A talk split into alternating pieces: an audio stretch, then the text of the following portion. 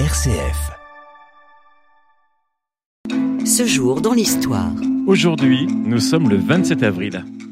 C'est un gros bébé qui prend son envol de l'aéroport de Toulouse-Blagnac le 27 avril 2005, l'Airbus A380. 10h29, les deux pilotes d'essai poussent les moteurs à fond. Les 400 tonnes de l'Airbus s'élancent alors sur la piste, avec de chaque côté plusieurs milliers de spectateurs.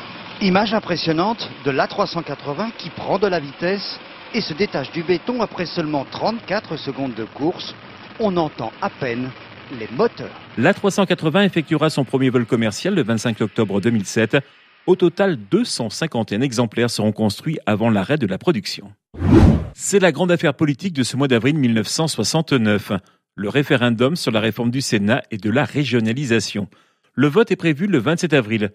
Deux jours avant le scrutin, son promoteur, le président de la République, Charles de Gaulle, s'exprime sur l'éventuelle victoire du non. Si je suis désavoué par une majorité d'entre vous, je cesserai aussitôt d'exercer mes fonctions. Le 27 avril 1969, à 20h, le général de Gaulle est comme tous les Français devant son petit écran pour découvrir le résultat. À l'heure où nous faisons ce point, il apparaît qu'en métropole, le non l'emporte avec un pourcentage qui se situe aux alentours de 53%.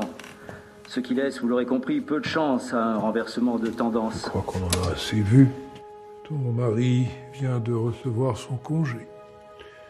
Il fallait bien que ça arrive un jour. Non, le communiqué doit être bref. Il n'y a rien d'autre à dire que ceci.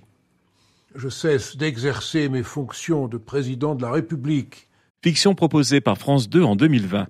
La démission du général de Gaulle est effective le 28 à midi. C'est le président du Sénat, Alain Poher, qui assure l'intérim avant l'élection le 15 juin de Georges Pompidou. Ce jour, dans l'histoire. La culture à présent. C'est le 27 avril 1825 que disparaissait Dominique Vivant Denon, graveur, écrivain diplomate. Devenu directeur général des musées, il s'illustre particulièrement dans l'organisation du musée du Louvre. En hommage, une aile de ce musée porte désormais son nom. Vivant de nom était né en 1747. Et puis, c'est le 27 avril 1921 que naissait Robert Derry, acteur, metteur en scène, dramaturge et réalisateur français. Il fonde avec sa femme Colette Brosset la troupe des Branquignoles.